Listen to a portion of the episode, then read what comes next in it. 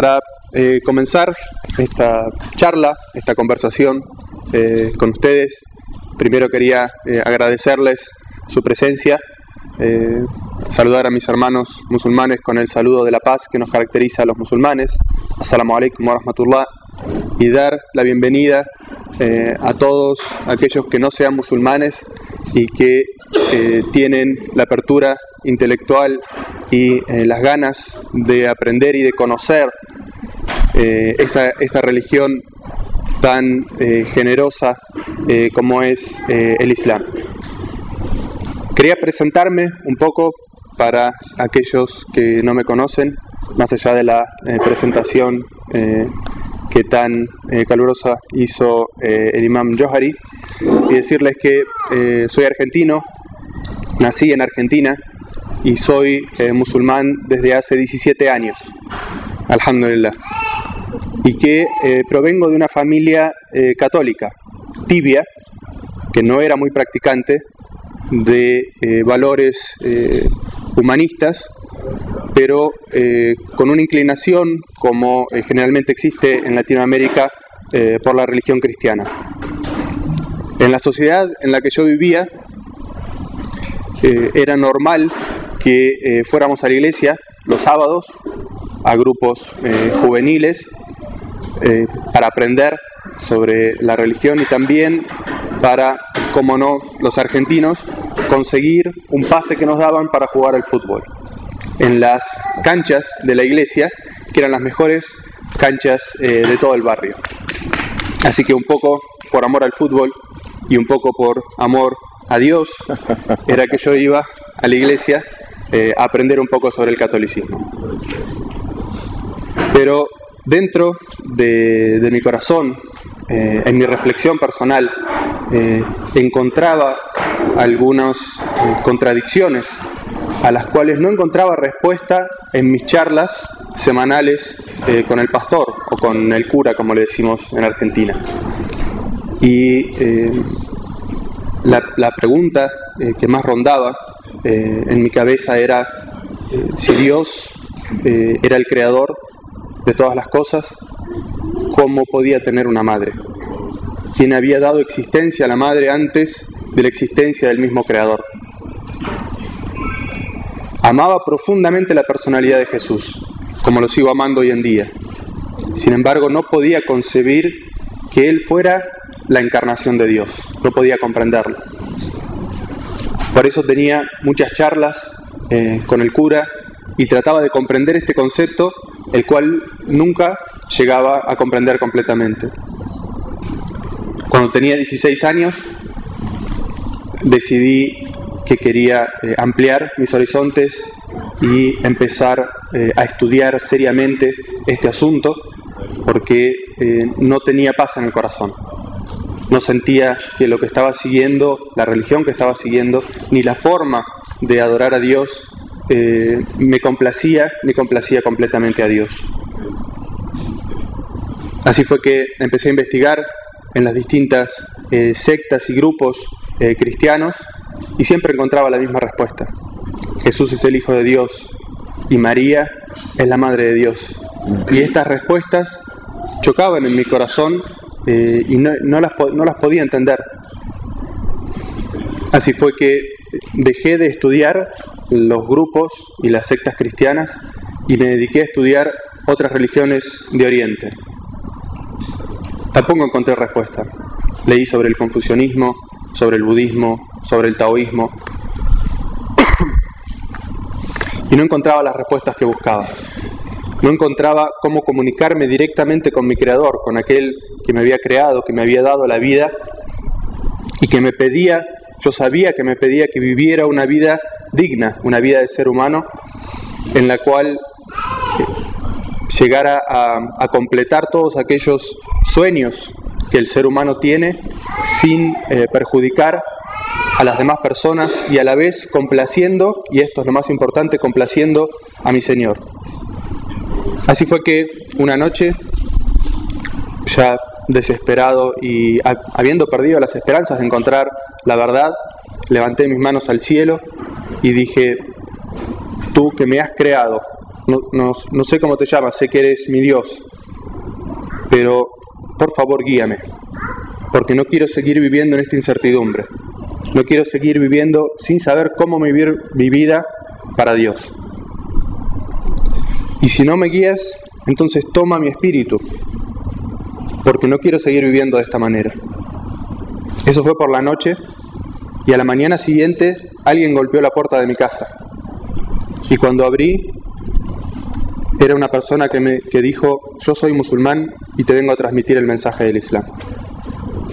Evidentemente para mí esto fue una señal de Dios muy grande, que hubiera hecho esa súplica por la noche y que por la mañana encontrara quien me hablara de esta religión de la que jamás había escuchado. me hice musulmán en 1989 y por aquel entonces en Latinoamérica y en Argentina específicamente la palabra Islam era una palabra muy extraña. Entonces le, eh, permití a esta persona que eh, entrara a mi casa y eh, me comenzara a hablar del Islam.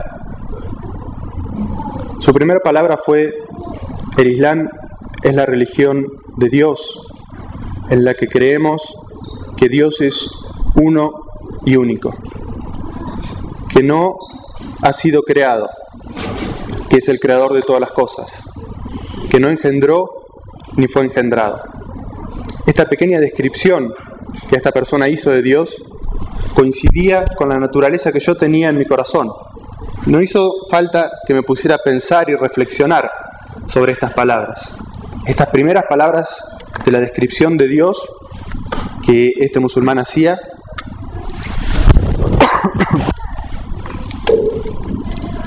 coincidían con lo que yo siempre había pensado de Dios.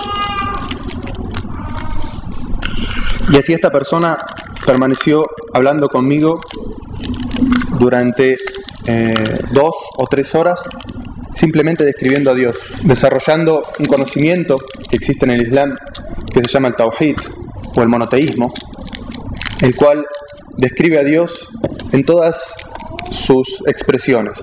La primera de estas expresiones es el Tawhid de Rububía o el monoteísmo del señoría, es decir, que Dios es la única existencia permanente y absoluta, el único creador de todas las cosas, sustentador de todas las cosas, el que destina qué es lo que va a suceder y el creador de tanto lo agradable como lo desagradable que pueda pasar al ser humano.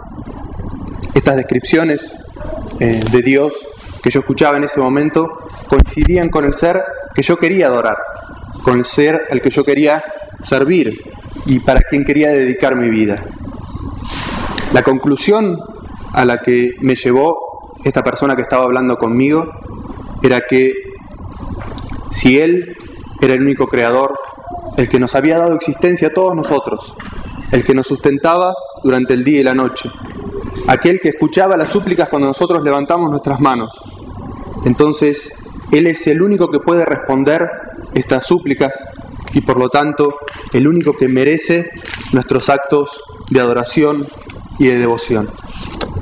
Esta sencilla eh, conclusión que llevó unos 20 minutos de charla entre esta persona y yo, había sido la confusión que yo había tenido durante mis 17, 17 años anteriores en mi vida. Yo no podía comprender como católico hasta ese momento, como siendo Dios, el creador de los cielos y de la tierra, aquel que nos beneficiaba durante el día y la noche, aquel que escuchaba nuestras súplicas, ¿por qué nosotros dedicábamos nuestros actos de adoración y de devoción a un ser humano? ¿Por qué esperábamos de un ser humano que responda a nuestras súplicas? Esta pequeña conclusión fue la llave que abrió mi corazón, mi, corazón hacia el Islam. Ese mismo día, después de acompañar eh, a esta persona a la mezquita, yo di mi testimonio de que solamente Dios merece ser adorado y de que Muhammad es el último de los profetas. Quería compartir con ustedes esta, esta historia de cómo fue que yo eh, conocí el mensaje del Islam y cuándo fue, porque quizás tenga algo que ver con el tema que vamos a hablar ahora, que es sobre eh, la familia en el Islam. Porque cuando me propusieron hablar sobre este tema, realmente no entendía para qué me habían citado desde tan lejos, desde Argentina, para venir a hablar sobre la familia en el Islam. Sin embargo, cuando eh, me senté para empezar a escribir sobre este tema y leer los versículos en el Sagrado Corán que hablan sobre la familia, me di cuenta de que todos los versículos del Sagrado Corán que mencionan a los padres, a los hijos, a los familiares, a los parientes, tienen una pequeña introducción. Y dicen, oh seres humanos, adoren solamente a Dios, establezcan la oración y honren los lazos de parentesco, honren a la familia. Es decir, que el Islam le da un lugar preponderante inmediatamente posterior a la piedra fundamental del Islam, que es el monoteísmo, a la familia. En ese momento comprendí por qué me habían pedido que hable sobre la familia, porque hasta ese momento realmente no era claro para mí cuál era la importancia de que hablara con ustedes sobre la familia.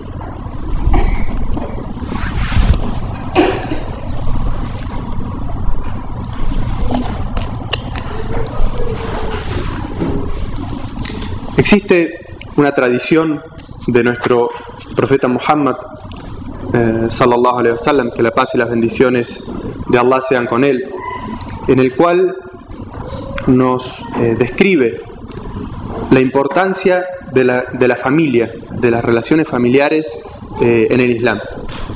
Y nos dice que cuando Allah, Dios, creó al ser humano y creó los cielos y la tierra, se presentó ante eh, Allah la personificación de las relaciones familiares.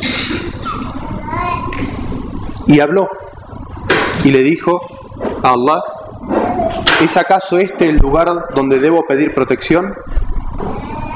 Es decir, Dios que había creado las relaciones familiares le había dado voz. Y lo primero que las relaciones familiares eh, hacen es hablar con Dios y pedirle protección. Es decir, que las relaciones familiares piden a Dios protección de ser cortadas, de ser interrumpidas. Y Dios le dice a las relaciones familiares, ¿acaso no te complace que quien honre a la familia, lo voy a honrar? Pero quien corte, quien interrumpa las relaciones familiares, yo interrumpiré mi relación con Él.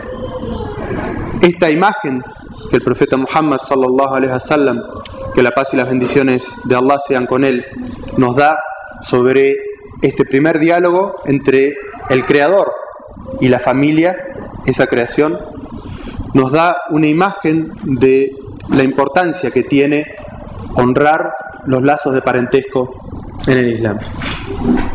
Cuando hablamos de la familia, nos referimos al padre, a la madre, a los hijos y también a toda la familia extensiva, que en el Islam tiene muchísima importancia.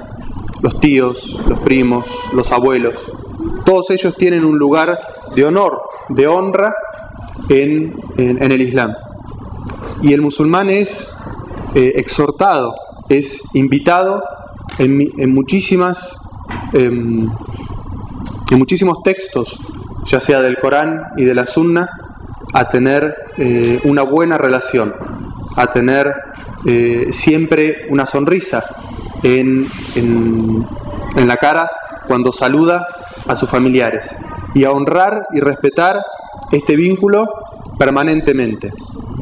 Porque eh, para citar, por ejemplo, uno de estos textos, el profeta Muhammad sallallahu alaihi wasallam nos dice aquel hombre que quiera ganarse el paraíso Mm. que sepa que el paraíso yace a los pies de su madre.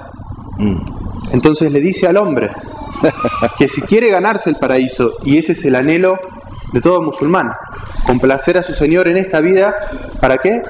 Para conseguir en el más allá el mayor de las felicidades y el mayor de los éxitos, que es alcanzar el paraíso, la salvación. ¿Y dónde yace este paraíso en la familia? Para el hombre, yace a los pies de su madre. Y en una ocasión se presentó eh, una persona ante el profeta pidiéndole permiso para emigrar. Y el profeta le preguntó, ¿acaso tienes a tus padres vivos? Y esta persona le respondió afirmativamente. Entonces el profeta sallallahu alaihi wasallam, que la paz y las bendiciones de Allah sean con él, le dijo, no emigres y gánate la complacencia de tu Señor cuidando y honrando a tus padres. Es decir, que esta persona tenía deseos de cumplir sus propios objetivos o de cumplir sus propios sueños. Sin embargo, el profeta sallallahu alaihi wasallam, el profeta que fue descrito en el sagrado Corán como una misericordia enviada para todas las naciones, para toda la humanidad, para todo el universo, le dijo, permanece junto a tus padres y cuida de ellos. Esto que acabamos de mencionar es en la relación de un hombre o de, un hijo hacia su madre. Pero, ¿cómo puede ser esta misma eh, relación, honrar los lazos de parentesco de un padre hacia sus hijos? El profeta Muhammad, sallallahu alaihi wasallam, que la pasea con él, dijo en un hadiz: aquella persona que tenga dos hijas y las cuide, las respete y las eduque hasta la mayoría de edad, estaremos él y yo en el paraíso así de juntos. Y hizo así con estos dedos, evidenciando la proximidad que tendrá esta persona junto al profeta en el paraíso. Es decir, que tanto de padres hacia hijos, como de hijos hacia eh, sus padres, eh, el Islam nos exhorta a tener eh, una muy buena relación, a cuidarlos, a respetarlos y a mostrar siempre una sonrisa hacia ellos.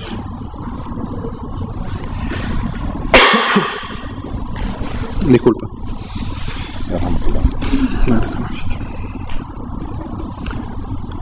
En otra tradición, el profeta Muhammad sallallahu alaihi wasallam dijo, aquella persona que quiera conseguir el éxito en esta vida y que quiera ver aumentada eh, su riqueza, eh, que fortalezca las relaciones con su familia.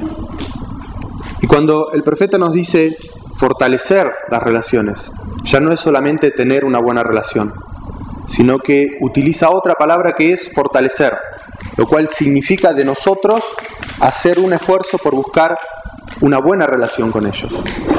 Y con esto estoy hablando a mis hermanos musulmanes para que no dependan de la relación que tienen con su familia, sino que busquen en todo momento fortalecerla. El profeta Muhammad en una ocasión fue preguntado por una persona que tenía una mala relación con su familia, si solamente con mantener esta relación de una manera diplomática estaba cumpliendo con su obligación. Y el profeta, la paz y las bendiciones sean con él, le dijo no.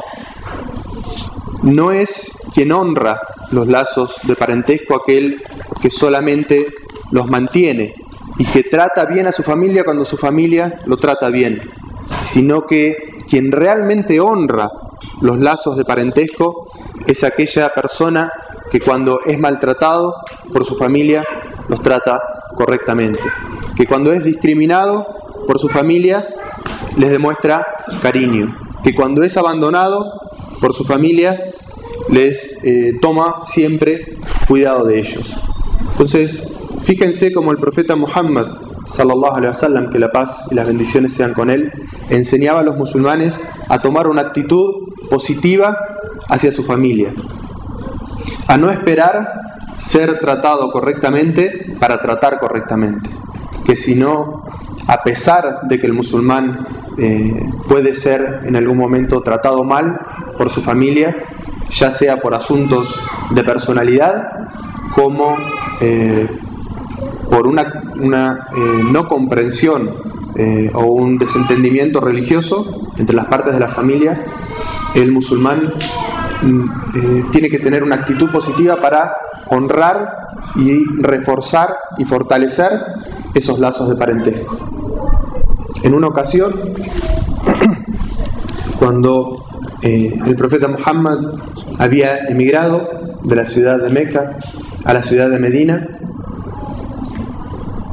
familiares de su esposa vinieron a visitarla. Y la esposa del profeta se acercó al profeta y le preguntó, vienen familiares míos a visitarme y no son musulmanes. ¿Acaso debo recibirlos? ¿Acaso debo honrar la relación de parentesco? Y el profeta Muhammad, la paz y las bendiciones sean con él, en una demostración de la tolerancia y de la aceptación y de la importancia de las relaciones familiares, le dijo, por supuesto, ellos son tu familia. Debes dirigirte a ellos y honrar los lazos de parentesco. Es decir, que el profeta Muhammad no hizo ninguna distinción entre fortalecer y honrar los lazos de parentesco con aquellos que solamente sean musulmanes y dejar de lado eh, la importancia de la relación familiar con aquellos que no son musulmanes. Y la primera conclusión que podemos sacar en base eh, a esta última eh, este último texto que hemos citado es que no existe ninguna contradicción eh, ni ninguna contraindicación en los textos islámicos que hablan sobre la necesidad, sobre la importancia eh, de honrar los lazos de parentesco con que la familia sea musulmana o no lo sea.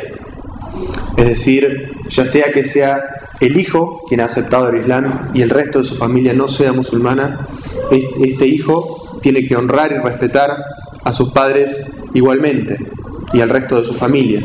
Y de la misma manera, si es el padre quien eh, ha aceptado el Islam, debe respetar la individualidad la creencia de sus hijos y mostrar siempre la bondad que hasta ese momento tenía con sus hijos. Es decir, que la religión eh, del Islam, lejos de ser eh, un impedimento para la buena relación eh, entre los familiares, es, es, muy por el contrario un puente para fortalecer la dignidad de la relación entre los musulmanes y los no musulmanes. La única excepción eh, a esto que se hace en el Sagrado Corán es cuando eh, el Corán se dirige a aquellos nuevos musulmanes que tienen algunos conflictos con sus padres. Porque los padres, como todos conocemos y todos sabemos y confiamos, tratan de dar a sus hijos la mejor de las educaciones y tratan de transmitirle los valores que ellos creen los mejores. Sin embargo, los padres, al igual que los hijos, son seres humanos y pueden equivocarse. Sin embargo, el Islam enseña en esta aleya, en este versículo que vamos a mencionar, la importancia de aprender de los padres lo mejor y de reconocer de ellos el esfuerzo que siempre hacen por darnos el mejor de los valores. Y dice, trata correctamente a tus padres, pero si ellos quieren forzarte a creer algo sobre lo que no ha sido descendido en el Corán, es decir, una clara alusión a abandonar el monoteísmo y caer en la idolatría, entonces el Corán nos dice, entonces y solo entonces no les obedezcas, pero trátalos con el mismo respeto y la misma honra que debes siempre. Es decir, que esta es la única situación en la que el hijo puede no hacer caso a sus padres. Y esto nos, muestra de alguna manera el respeto por la individualidad que tiene el Islam. Cada uno de nosotros tiene que llegar a sus propias conclusiones. Cada uno de nosotros tiene que desarrollar su eh, conocimiento para llegar eh, a la verdad de que nada ni nadie merece ser adorado sino Allah y de que Muhammad es su mensajero. y aunque los padres y los hijos no coincidan en este concepto, pues el hijo musulmán debe de todas maneras honrar y respetar siempre a sus padres. Esto es, en resumen, lo que quería mencionarles sobre la, relación que tiene que tener eh, el musulmán con su familia, la importancia de los lazos familiares en el Islam. Y me gustaría que hagamos el resto de la charla de una manera más interactiva, eh, que ustedes expresen eh, sus dudas o sus inquietudes, sus preguntas, y que podamos clarificarlas y charlarlas todos juntos.